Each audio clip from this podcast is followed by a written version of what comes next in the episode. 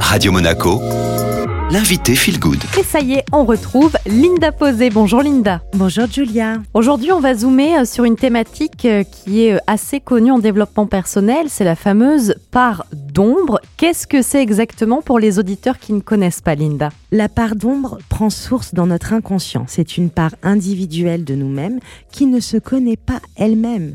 Alors tant que nous n'avons pas fait un chemin vers soi, il est peu évident de la reconnaître et de la mettre en lumière afin de la libérer donc quand on parle d'ombre, on parle de nos parts inconscientes à remettre en lumière, ce qui veut dire à remettre en conscience. Alors comment on fait pour identifier cette part d'ombre en nous? La plupart des individus ignorent leur ombre, c'est pourquoi nous passons notre temps à la projeter sur l'autre par la critique, par la jalousie, par la comparaison, la cruauté, la peur, le dégoût.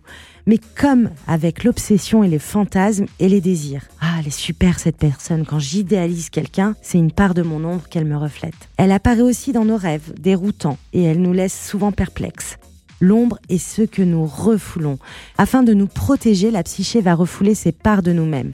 Nous allons ensuite le projeter sur nos relations, nos choix, afin que nous puissions la reconnaître, la mettre en lumière et par conséquent la guérir.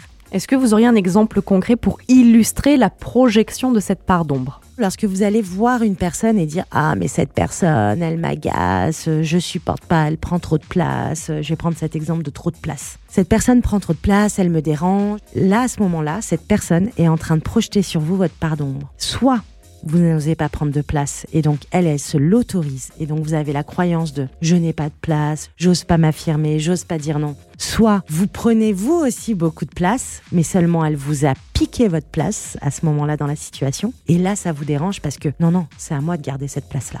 Du coup, j'ai une question qui me trotte dans, dans la tête, Linda. Est-ce que ça veut dire que les gens qui nous agacent le plus sont aussi euh, ceux qui nous permettent de mieux nous connaître? Complètement, Julia. Ok.